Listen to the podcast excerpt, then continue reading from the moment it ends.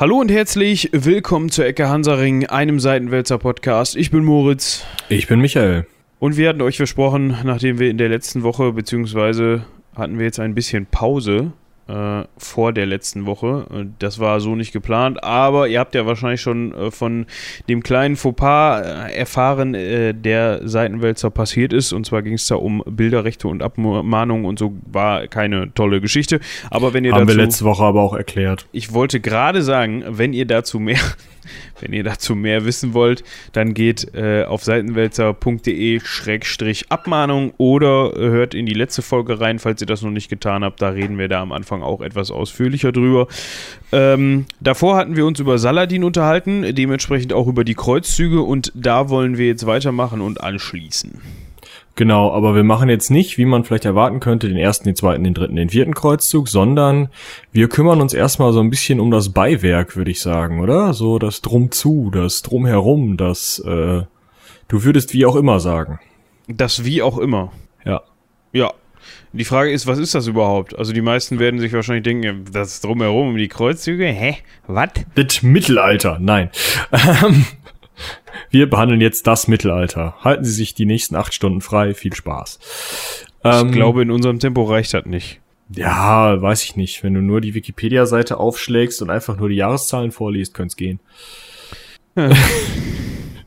Eins.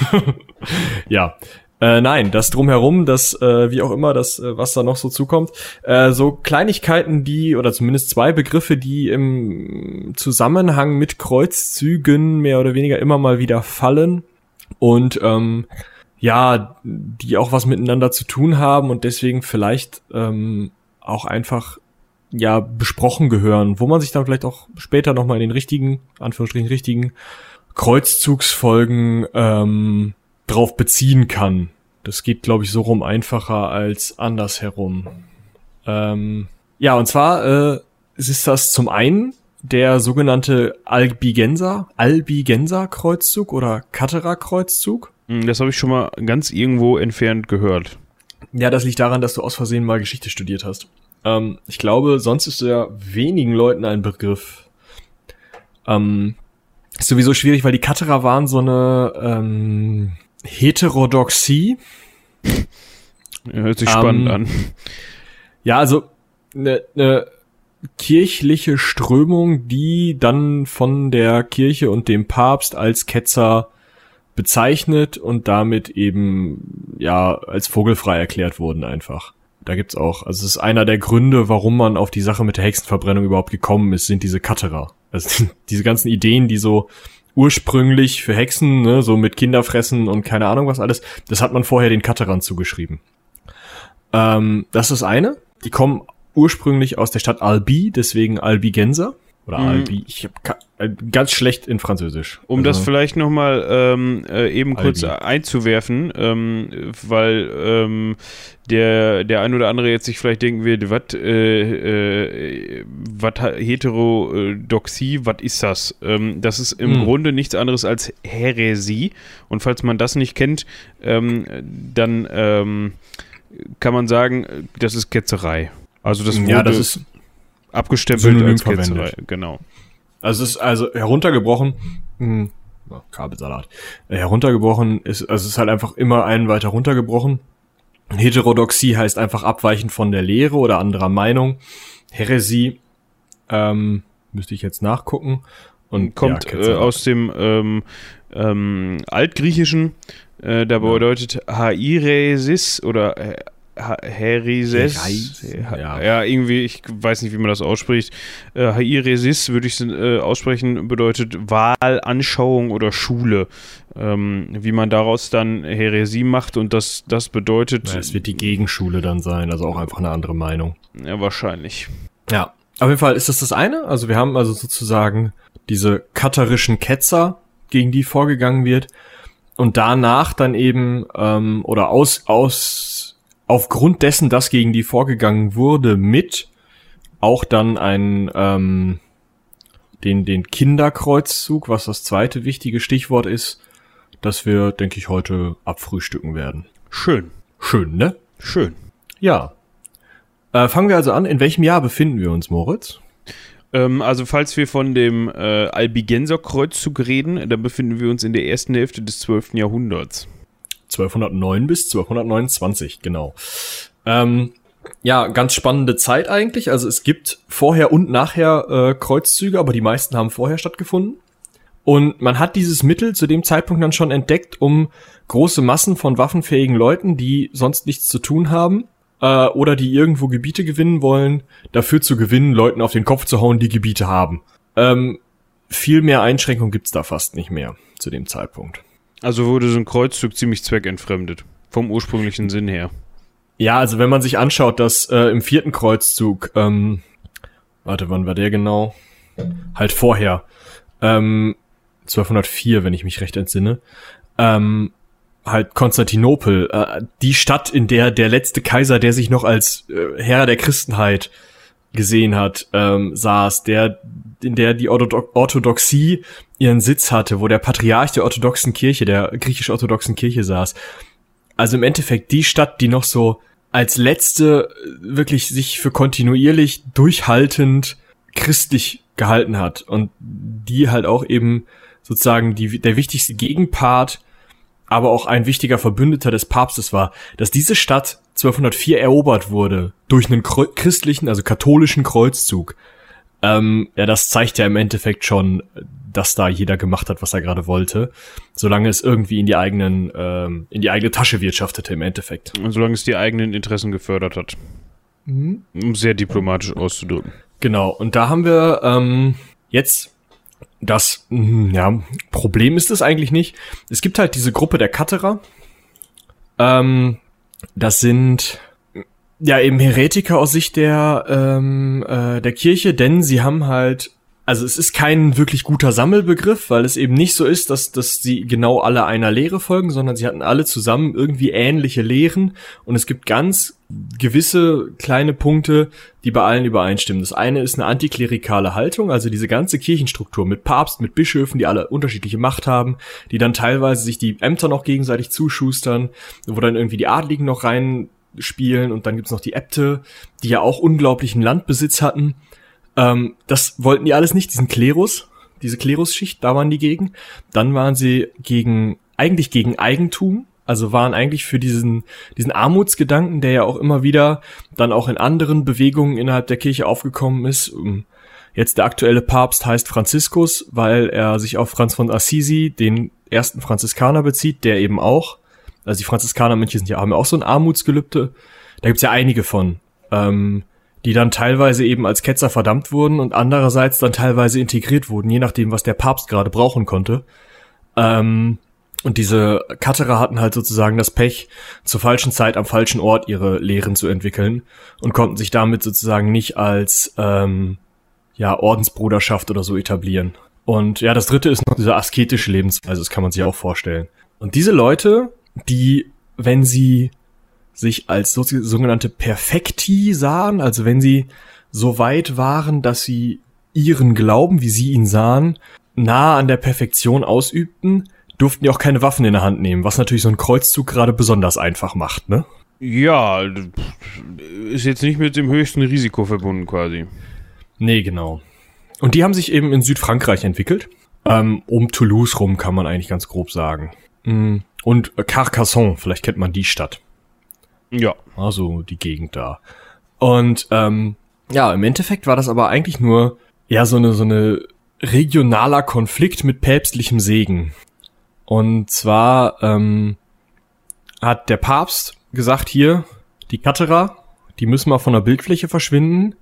Sammelt mal alles, was ihr irgendwo an Rittern zusammenkriegen könnt und dann voran Soldaten Christi, macht die mal platt. Und dagegen standen eben viele der um Toulouse herum lebenden Adligen, ganz, äh, denen voran Raimund der äh, Sechste von Toulouse, die einfach Angst um ihre Ländereien hatten, ganz klar, weil wenn da so ein Kreuzzugsherr durch deine Gegend marodiert, dann ist die Gegend halt weg. Ja. Und außerdem war Okzitanien, also dieses südfranzösische Gebiet, eben relativ eigenständig, hatte eine eigene Sprache und auch war kulturell relativ eigenständig und hing auch nicht so wirklich mit dem französischen König zusammen.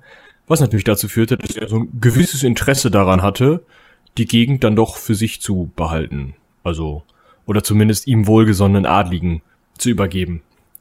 Ja, und so, also mit diesem recht klaren, ja, dieser klaren Stoßrichtung, das Gebiet wird erobert, die Katerer werden platt gemacht, koste es, was es wolle, ähm, und dem französischen Königreich wird das Ganze einverleibt, ist das Ding eigentlich losgegangen und hatte damit halt eben auch schon wesentlich mehr von diesen machtpolitischen Kämpfen, als so andere Kreuzzüge es vielleicht hatten. Ja, was uns jetzt zu dem Kinderkreuzzug bringt. Genau, denn das Problem war, dieser, dieser Katterer-Kreuzzug wurde extrem grausam geführt. Da wurden Einwohner, äh, alte Frauen und Kinder, alle, die sie irgendwie finden konnten, massenhaft umgebracht. Ähm, und ja, im Endeffekt haben sich die Kreuzritter damit eben überhaupt nicht mit Ruhm bekleckert, wenn man das mal so sagen darf, sondern eher mit was anderem. Und das ist der Grund, warum es dann diesen Kinderkreuzzug gab. Aber ich glaube, da kannst du jetzt mal übernehmen, oder? Ich soll was übernehmen. Ja. Also, man kann erstmal mit dem Gerücht aufräumen. Also, man würde sich jetzt ja vorstellen, alles klar. Äh, Kinder. Kinder, ja, das. Vier bis elf Jahre ab dafür. Genau, dass, dass dann da vier bis elfjährige losgezogen sind und sich gesagt haben, ähm, Kreuzzug, Attacke. Wir holen uns jetzt das heilige Land zurück und wir ähm, gehen da jetzt rüber und, und Jerusalem und äh, kann ja kann ja nur uns gelingen, weil wir sind ja per se erstmal unschuldig. Ähm, ungefähr in die Richtung ging es. Es waren aber, so wie man heute weiß oder ziemlich sicher vermutet, keine Kinder im eigentlichen Sinne. Es waren sicherlich auch Kinder dabei, die man heutzutage auch noch als Kinder bezeichnen würde. Aber ähm, das Ganze kommt durch einen äh, Übersetzungsfehler. Ähm, nämlich nannte man das Ganze damals äh, im Lateinischen Peregrinatio Puerorum. Was nichts anderes heißt als Pilgerfahrt, Pilgerweg, ähm, mhm, also so richtig Kreuzzug heißt es eben nicht, weil es das Wort noch gar nicht gab. Und Puerorum ist pu Puerorum ist nicht zwangsweise das Kind. Genau, sondern es kann sondern, auch heißen Knabe oder Knecht. So, und da wird's dann interessant, weil dann steht auf einmal das Wort pur, puerorum Puerorum nicht mehr für vier bis elf, sondern es steht auf einmal für die unterste soziale Schicht. Und das ist ja ganz spannend. Ne? Also auf einmal haben wir nicht das, was wir gerade erst mit Malbigenser Kreuzzug hatten, diese auf der einen und auf der anderen Seite, aber besonders auf der angreifenden, kreuzziehenden Seite, diese wirklich klar machtpolitisch orientierten Adligen, die sagen, wir müssen hier diesen Teil Frankreichs ins französische Königreich integrieren. Wir wollen hier Teile äh, des Reiches hier, also dieses, dieses Occitaniens jeweils als unser eigenes Lehen für uns selbst haben äh, und gehen dadurch, dafür mit maximaler Härte, maximaler Waffengewalt und übertriebener Brutalität vor, sondern da war eben genau das Gegenteil. Wir haben die unterste Schicht, die sagen, wir sind die einzigen, die keine Sünden auf uns geladen haben, die nicht kein machtpolitisches Interesse haben und deswegen sind nur wir es, die irgendwie die Möglichkeit haben, hier diesen Kreuz zu gewinnen, beziehungsweise was halt ganz wichtig zu dem Zeitpunkt war, Saladin hatte gerade erst das Heilige Kreuz, diese Reliquie, erobert und die haben halt gesagt, ja, die hätten wir dann doch ganz gerne zurück und das kriegen nur wir hin. Ja, wie ich am Anfang eben schon sagte, unter anderem wegen dem, ähm, wegen dem Zusatz oder der, der, ähm, dem Argument, dass man ja dann eigentlich als Schicht, als arm oder als arme Schicht oder als äh, Teilnehmer oder Angehöriger der untersten Schicht eben ähm, am wenigsten Sünde hat und am wenigsten ähm, bereuen muss. Oder am unschuldigsten ja sei. Am ärmsten dran und man, man sühnt ja auch schon sein ganzes Leben lang irgendwo, ne? Also je sch schlimmer sozusagen dein Leben ist, desto sühniger ist es ja auch. Also es hat ja so, ein, so eine Komponente von, wenn es dir halt schon scheiße geht, dann bist du halt sündenfrei. Genau. Ähm, problematisch an der ganzen Geschichte für heute, also für die Forschung, äh, ist, dass die Quellenlage äh, diesbezüglich ja scheiße ist. Ähm, vornehmlich sind das nämlich Einträge in Klöstern. Also da hat dann mal halt, da haben dann mal Chronisten, Mönche äh, in Klöstern ähm, Tagebuch geführt, würde ich jetzt mal sagen. Also die haben dann halt aufgeschrieben. Ja, so Annalen aufgeschrieben, heute das und das. Genau. Ähm, ja, alles andere, also das findet man als zeitgenössische Quellen, alles andere stammt irgendwie mehr oder weniger aus zweiter oder dritter Hand, beziehungsweise muss man davon ausgehen. Ähm, dementsprechend ist also alles, was ähm, an Quellen vorliegt, ein bisschen mit Vorsicht zu genießen. Ähm, interessant ist jedoch, dass es zwei Strömungen gab oder zwei Züge, so wird es in den Quellen genannt. Also ähm, eine, äh, ein Zug, der in Frankreich entstanden ist ähm, und einer, der eben, der deutsche Zug, der äh, in der Nähe von Köln entstanden ist, beziehungsweise ähm, drumherum. In Köln sogar, oder? Äh, nee, Rheinlanden und Niederlothringen. Ja, gut.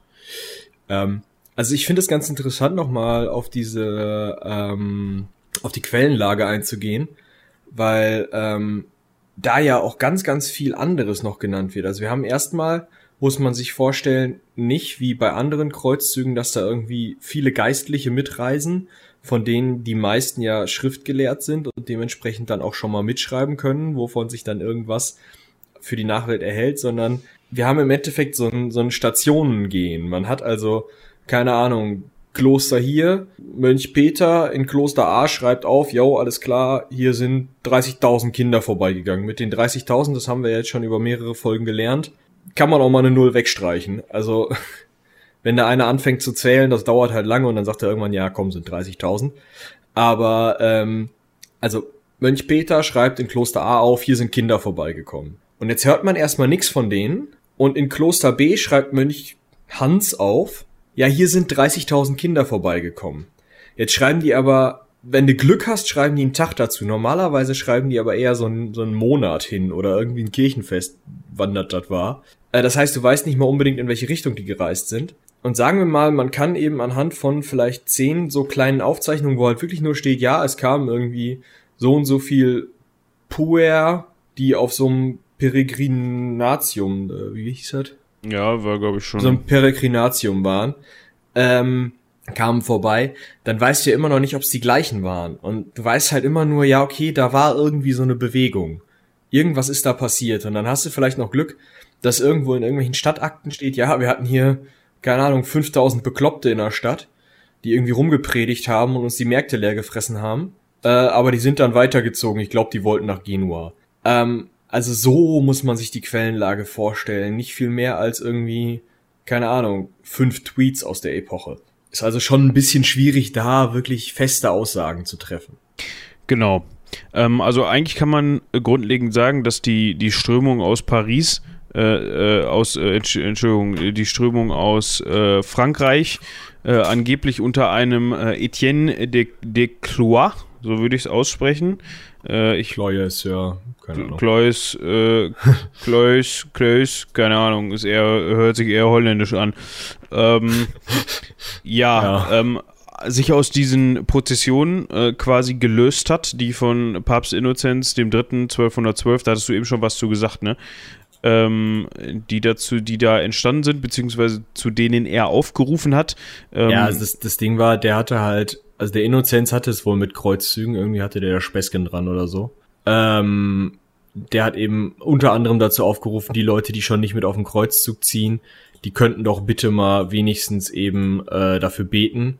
Und dieses dafür beten äh, ging halt in Form von ähm, ja von Prozessionen ab. Und aus diesen Prozessionen heraus haben sich dann eben diese hat sich dann dieser Kinderkreuzzug entwickelt ähm, oder dieser Puer-Kreuzzug, dieser dieser Unterschichtenkreuzzug, mh, weil die eben wahrscheinlich auch einfach, weil die gemerkt haben, okay, wir sind hier mitten im Pariser Becken und jeder Adlige, der irgendwie gerade noch drei Beine am Pferd hat, rennt Richtung Süden und guckt, dass er da irgendwie den, ähm, den Katerern, beziehungsweise eigentlich den Adligen, die die Katerer verteidigen in Okzitanien, auf den Kopf hauen kann, damit er da irgendwie nochmal so ein Quadratmeter Land abziehen kann. Ja, Südfrankreich ähm, ist ja auch schön. Ja, aber ich sag mal, du als Knecht, Du hast dann entweder kriegst du gerade eben noch einen Dreschflegel in der Hand gedrückt und wird gesagt, pass mal auf, da galoppiert dein Chef, da rennst du jetzt hinterher. ja. ja, sei froh, dass das Pferd nur drei Beine hat. Sonst wäre das nämlich noch ein bisschen schneller. Ja. Ähm, oder dir wird halt gesagt, ja, Chef ist nicht da, das heißt, du machst schon mal die doppelte Arbeit. Viel Spaß. Also alles irgendwie nicht so geil. Hm, und du merkst halt, okay, wir müssen irgendwie hier mehr Arbeit leisten, teilweise eben auch mehr Abgaben leisten oder so, nur damit unsere ähm, Fürsten irgendwo woanders Leuten, die im gleichen Stande sind wie wir, am Kopf hauen können, um denen irgendwie ihr Land abzunehmen und ihre Lebensgrundlage zu entziehen. Und im Zweifel sie dann noch irgendwie, warte mal, ich muss mal gucken, ob das zu dem Zeitpunkt schon passiert war. Das erste Ziel. Ja, da war es drei Jahre her, dass diese Kreuzritter in Südfrankreich ähm, die Stadt Bézir eingenommen hatten und etwa 20.000 Menschen nach damaligen Quellen, also die gesamte Bevölkerung der Stadt ähm, ha, ha, hingerichtet haben. Da kommt ein ganz bekannter Spruch her. Den kennt man. Ähm, ja, auf Latein ist ja ein bisschen kompliziert. Tötet sie, Gott kennt die Seinen schon. Ah, Oder okay. Tötet sie alle, Gott wird die Seinen erkennen, ist die wohl bekanntere Übersetzung. Nicht ganz so korrekt, aber ja. Also der Punkt ist halt, die haben halt einfach eine Stadt ausgelöscht, weil sie gesagt haben, sind ja eh alles Ketzer. Obwohl sozusagen diese Unterschichtenleute da kein Verständnis für hatten. Die, die hatten damit gar nichts zu tun. Wahrscheinlich. Ja, genau. Und die hören nur, hier in der Nachbarschaft wurde eine Stadt ausgelöscht von Kreuzfahrern. Das hat nichts mehr mit dem, mit dem Heiligen Kreuz zu tun. Das hat nichts mit dem zu tun, wie wir von den Leuten, die gerade diesen Kreuzzug machen, gelernt haben, wie unser Glauben geht. Ähm, wir beten jetzt so, wie wir das meinen. Und daraus scheint sich halt so eine, so eine Bewegung entwickelt zu haben.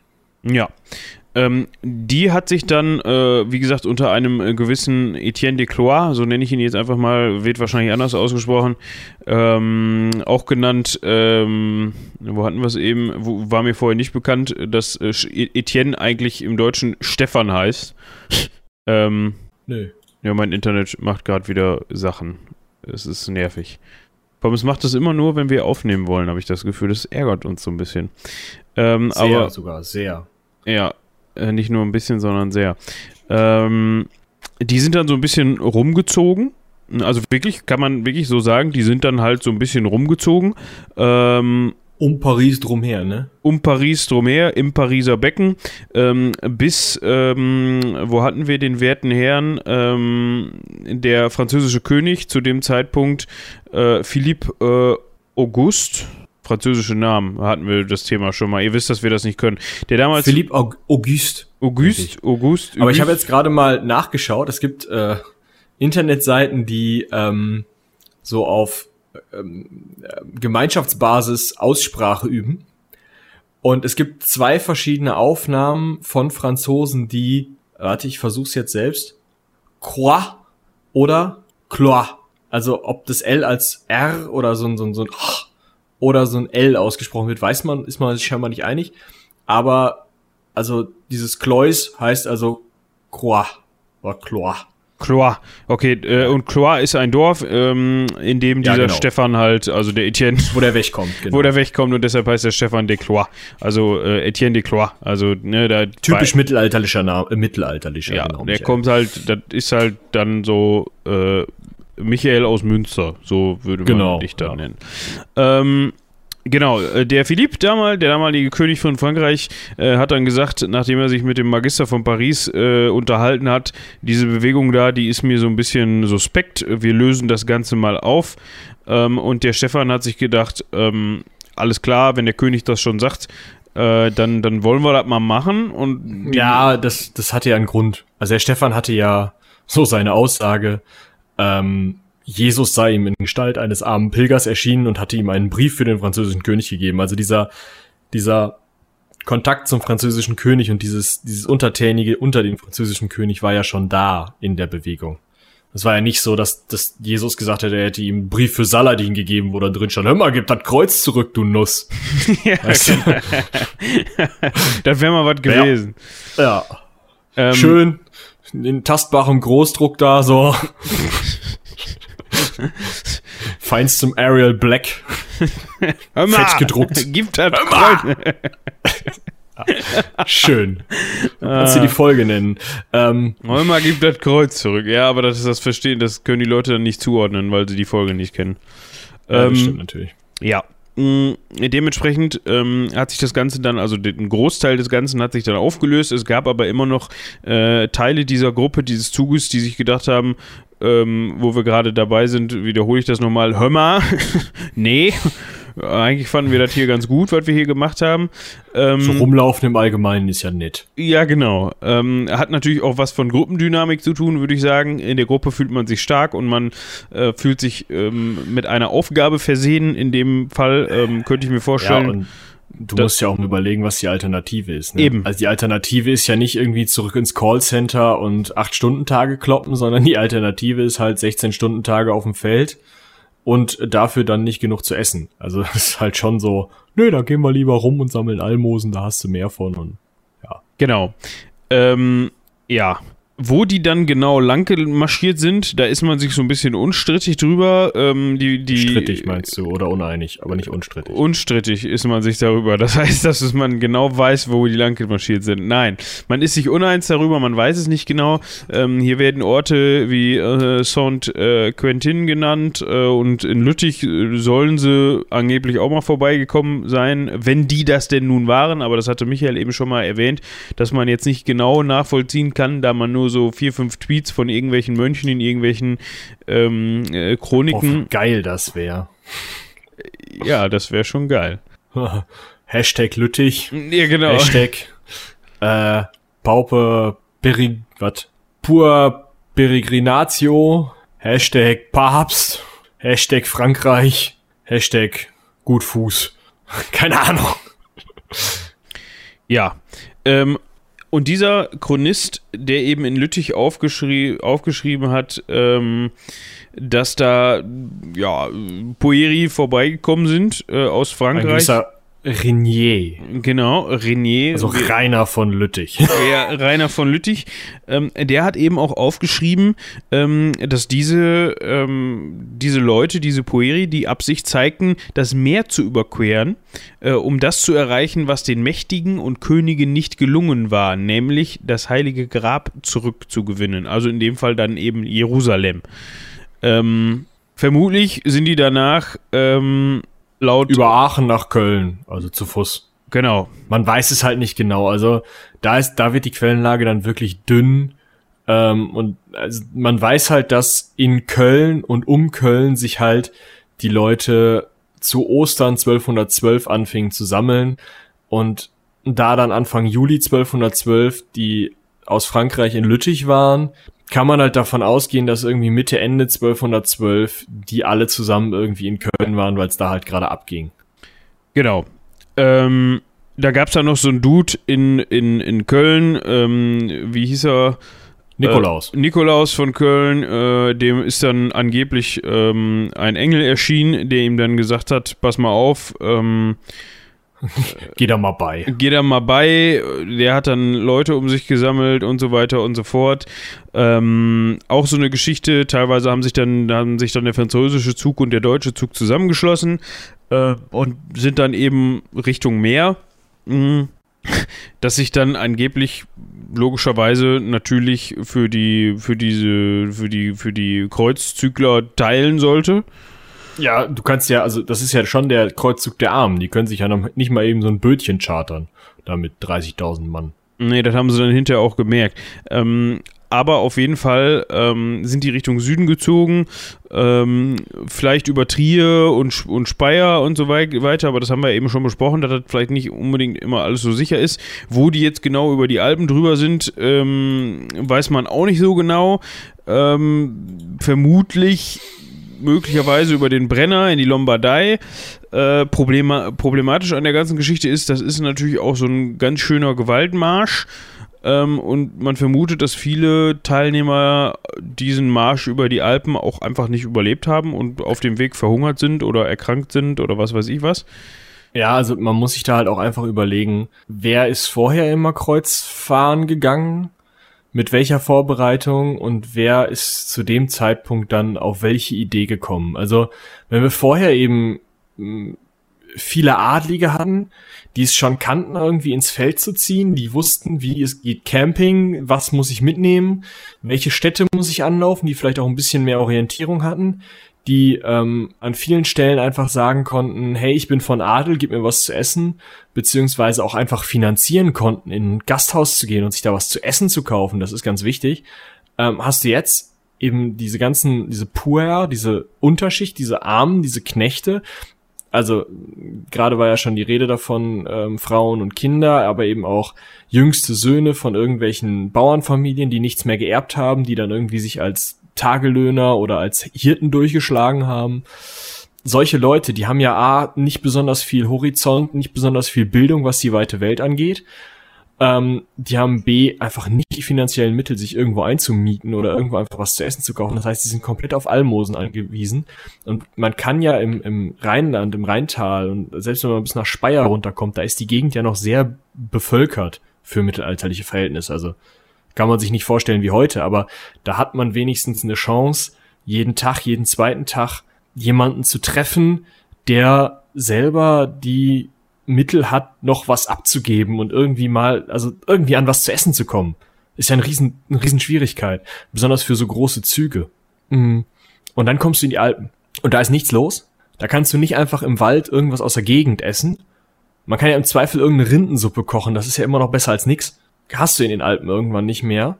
Dann hast du diese Gewaltmärsche, für die man nicht ausgerüstet ist. Dann wissen die nicht, wo die langlaufen, haben die keine Bergführer und nix da werden viele auf der Strecke geblieben sein. Einfach. Ja, und vor allem ist es jetzt ja auch nicht so, dass so eine kleine Reisegruppe, die unterwegs ist, mal eben in irgendeinem Kloster Obdach findet oder ähm, ähm, ich sag jetzt mal ähm, in irgendeinem. Klar, 30.000 Mann, sicherlich, gut Tag. Genau, ja, das meinte ich damit. Ne? Es ist halt, ja. äh, lass es 3.000 gewesen sein oder 5.000 oder was weiß ich. Ähm, ja, solange da die dritte Null dran hängt, hast du halt ein Problem. Ja, auch schon Selbst bei Hunderte. Ja, da macht jedes Kloster halt die Pforte die dicht und sagt, zu. nein, danke. So, und, und jeder Weiler und jedes, jedes kleines Gehöft sagt auch, bitte gehen Sie weiter, hier gibt es nichts zu sehen, so ungefähr. Ne? Ja. Ähm, und vor allem, weil von, von so einer großen Gruppe ja auch irgendwie eine Bedrohung ausgeht, könnte ich mir vorstellen. Also wenn du dann so ein, so ein kleiner Bauer bist, der dann da irgendwo sein, sein, seine Scholle hat und dann kommen da so tausend Mann um die Ecke und äh, deine Kuh Bertha steht da und sagt ähm, Mu, dann, ja, und die haben alle dann Hunger. Sagen die Mittag. also. Genau. Ähm, dementsprechend ähm, keine so aussichtsreichen Zeiten für die, für die Bergwanderer da. Ähm, angeblich sind sie dann ähm, laut äh, Chroniken äh, in Genua, äh, das, der Stadtchronist von Genua hat vermerkt, dass ca. 7000 Männer, Frauen und Kinder dann in, äh, in die Stadt gelangt seien, beziehungsweise in Genua angekommen sind, und zwar am 25. August. Wir befinden uns immer noch im Jahr 1212, wenn ich das richtig sehe. Genau.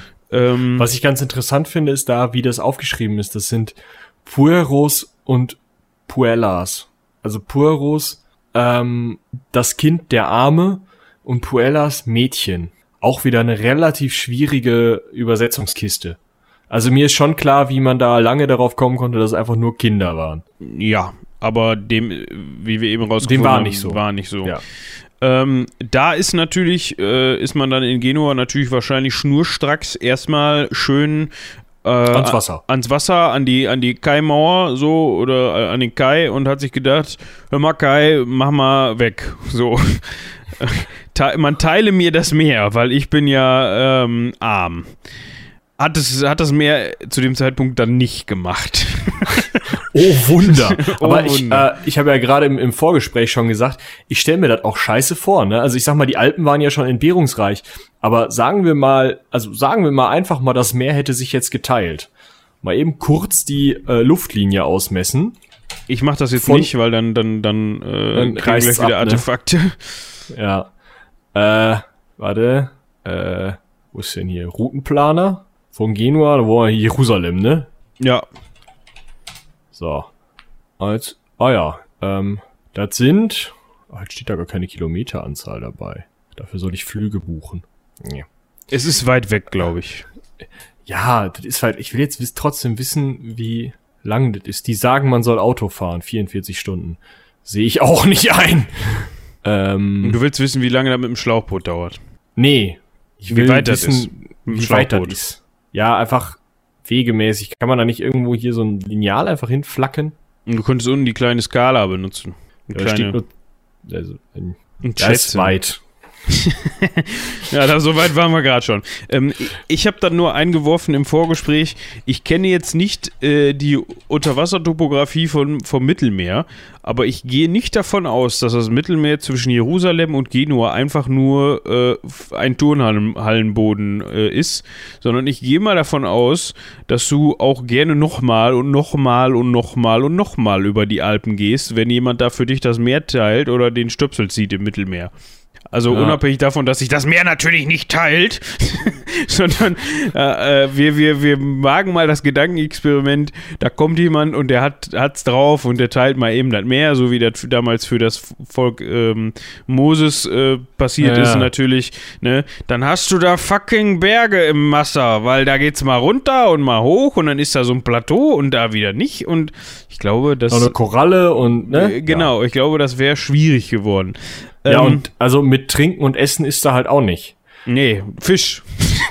ja. Der liegt ja, ja aber da so den musst du erstmal kriegen.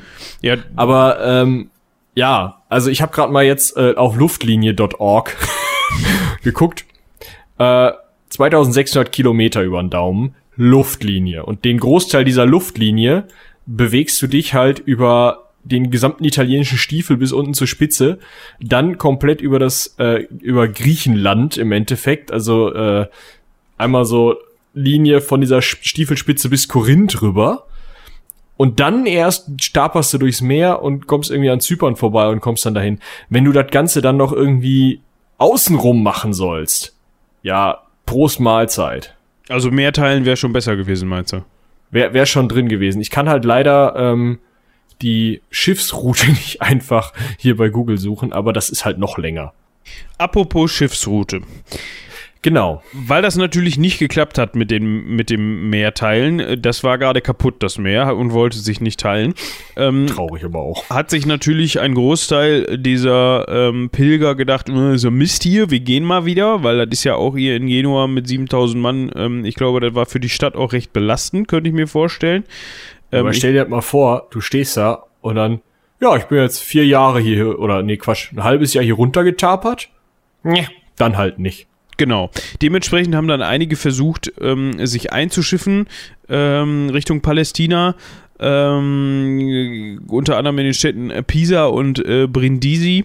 Ähm, das hat auch geklappt.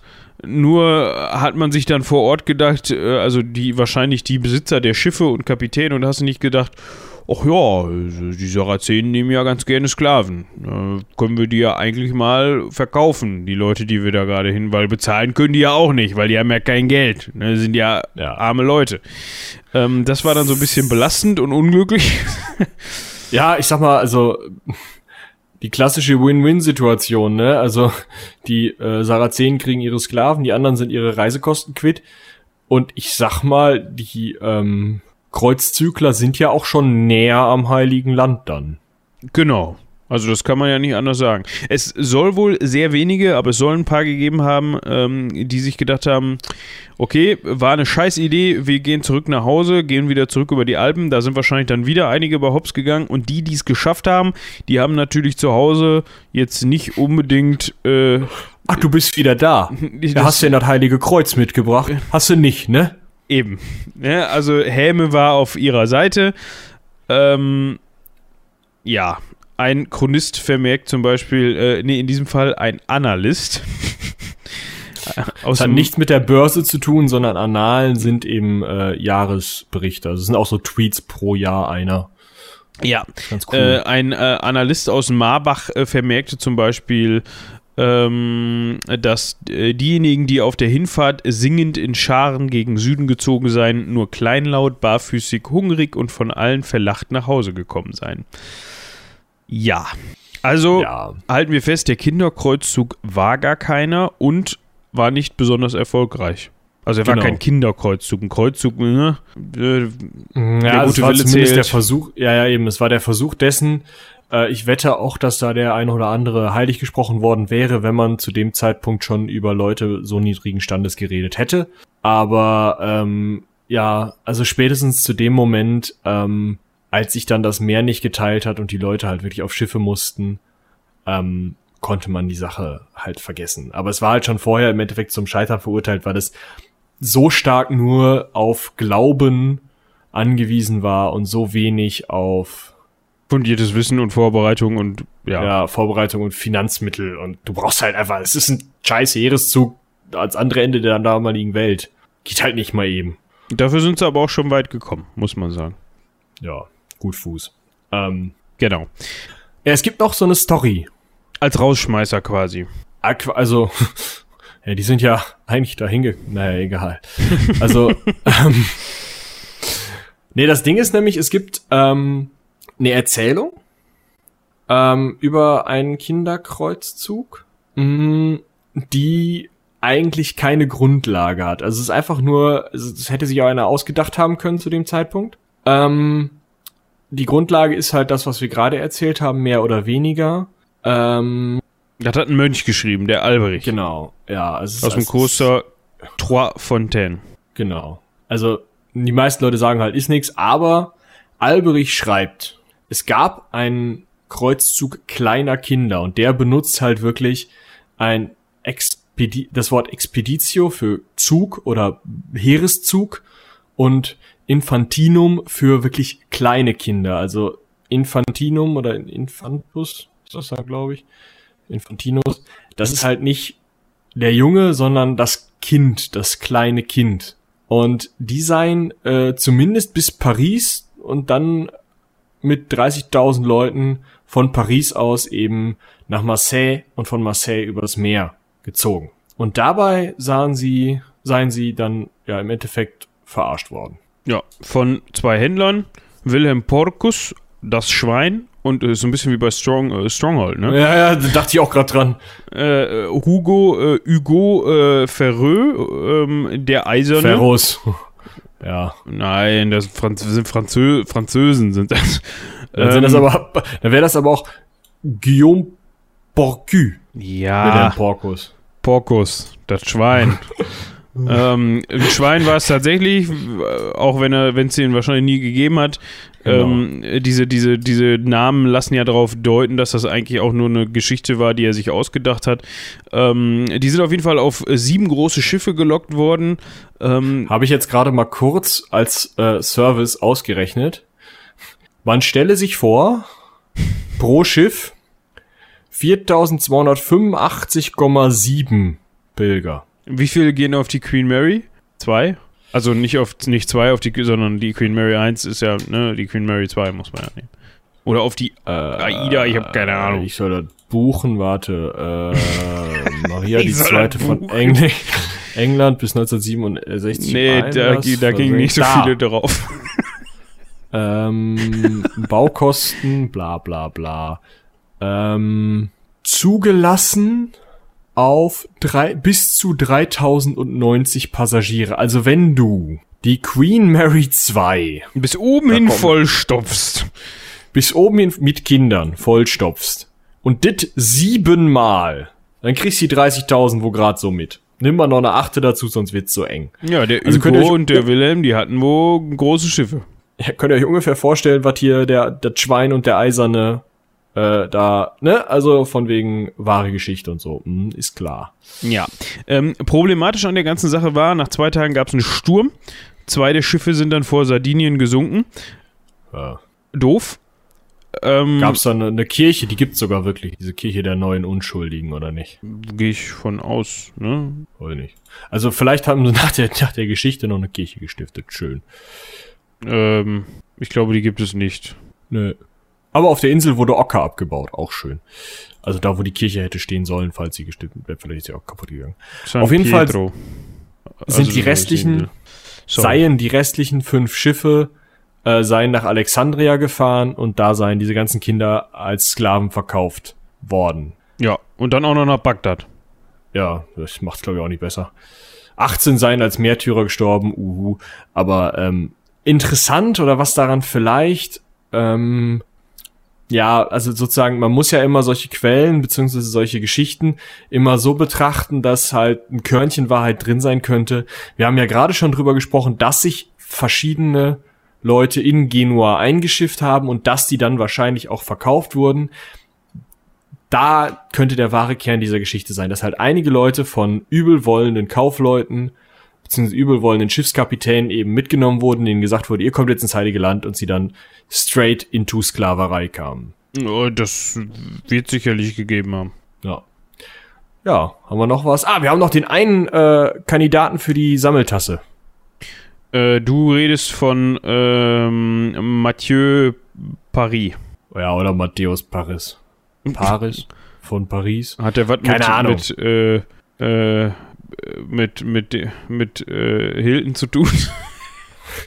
Wahrscheinlich. Das dürfte der Ur, Ur, Ur, Ur, Ur, Ur, ihr könnt euch das vorstellen, Großvater, ein Mönch von Paris Hilton sein. Vor allem, weil der auch mit Nachnamen Paris heißt, ne, und nicht mit Vornamen. Ja. Ähm, genau. Der Typ auf jeden Fall ähm, hat, glaube ich, das schönste Selbstporträt aller Zeiten gemacht, in der stabilen Seitenlage, auf dem Boden schreibend, Ach, ein bisschen konzentriert. Ach, das soll die, das soll die stabile Seitenlage sein. Weißt du, wie das für mich aussieht? Als ob er so, als ob er so kniet und dann so nach vorn übergebeugt ist. Weißt du so? So nach dem Motto. also dann- für mich sieht das primär ungesund aus. Ja, ja, das auf jeden Fall. Und seine, und sein, seine Finger deuten irgendwie nicht so, sehen nicht so aus, als würde der ähm, schreiben, aber er tut's. sondern der hat ja so, der, der zeigt ja so zwei Finger. Das sieht so ein bisschen so aus, als würde er sagen, hier, ich gebe dir zwei. Oder so was, ich biete zwei. Wofür auch immer. So guckt der aus. Kinderkreuzzüge, hier zwei hätte ich. einen aus Köln, einen aus äh, Paris. Ja, nee, irgendwie, irgend- oder so, ich stelle mir dann vor, ich habe ja blühende Fantasie, weißt du, der, der guckt gerade so einem Rattenkampf oder Hundekampf zu und setzt da drauf und beugt sich da so rüber und sagt dann, ich, hier, zwei, äh, zwei Münzen auf die dicke Fette da unten, so. Ja, könnte sein. ja. Ja, aber was lernen wir am Ende? Kinderkreuzzug. Erstens, wahrscheinlich keine Kinder. Zweitens, nicht besonders weit gekommen, sondern eher so ein Zug durch Europa von sozial Benachteiligten, die irgendwas ändern wollten und das Thema Kreuzzug mal wieder in die Richtung des Gläubigen und ja, wahren Glaubens bringen wollten, weil es vorher im besonders im Albigenser Kreuzzug, aber auch durch einige andere Aktionen, wie eben die Eroberung von Konstantinopel, eigentlich immer mehr zum machtpolitischen Mittel verkommen war und auch immer grausamer und brutaler geworden war und das wollten die halt komplett verhindern. Ähm, also es wird immer beschrieben, dass die eben ähm, ja gewaltlos unterwegs waren, also auch einfach keine Waffen mitgenommen haben. Weil sie ja auch keine hatten. Also gut, sie hätten sich einen Knüppel nehmen können oder einen Dreschflegel, aber, aber ja. Wobei da auch wieder die Frage ist, ob das dann als Waffe interpretiert worden wäre, aber gut. von den Chronisten Also- wahrscheinlich nicht. Eben. Also halten wir auf jeden Fall fest, ähm, eben nicht das, was man sonst von Kreuzzügen kennt, also irgendwie ruhmreiche Ritter, sondern wahrscheinlich eher eben arme Leute, Knechte und Hirten, ähm, die glauben, sie können irgendwas erreichen und dann halt grandios scheitern. Ja. Ich würde sagen, das war's mit dem Kinderkreuzzug. Ähm, überlegen wir uns mal, was wir dann, wir überlegen uns dann mal, was wir uns äh, dann in der nächsten Folge ähm, anhö äh, anhören, ansehen. Ihr hört es euch an, wir sehen es uns an äh, für euch. Ähm, Man könnte ja mal bei eins anfangen oder fangen wir hinten bei sieben an oder so. Ja, wir können bei 1 anfangen, das glaube ich ganz gut. Ah. Ähm, Ja. wie, wie man auf den ganzen Bums überhaupt gekommen ist und so. Mm, ja, Deus, jo, Vult. genau. Das spielt eine große Rolle, glaube ich. Das Ja. hat irgendeiner im Suff mal von sich gegeben und dann haben die gedacht, ach so, ja dann, Randa. Urban der Zweite so, äh, Ja. So wird's gewesen sein. Aber wir hören davon dann äh, in der nächsten Woche, beziehungsweise wenn die nächste Folge veröffentlicht Ich wird. stelle mir den gerade mit so einem Scooter-Mikrofon vor. Oder mit so einem, How much is the fish? Äh. oder mit so einem Kanister halt, ne? Also das jetzt, das verstehen jetzt die Zuhörer nicht. Ja. Und ich Ja. werde das auch nicht verlinken unter der Folge oder in der Beschreibung. Nee, aber also ihr könnt euch das ungefähr so vorstellen, wie, also es steht halt einer da und scootert da so rum und einer macht das, was dieses Kind und dieser Vater mit dem Backofen und der Trompete machen. Ja, mit einem Kanister, in den er reinbläst. Ähm, Toll. Toll. Wie dem auch sei, ähm, Cross-Selling an dieser Stelle. Falls ihr noch nie was davon gehört habt und auch falls ihr schon mal was davon gehört habt, äh, unbedingt ins Hört noch was davon. Hört noch was davon im Zeltenpicknick. Wir sind jetzt auch auf YouTube. äh, Also ihr könnt jetzt auch äh, Überall.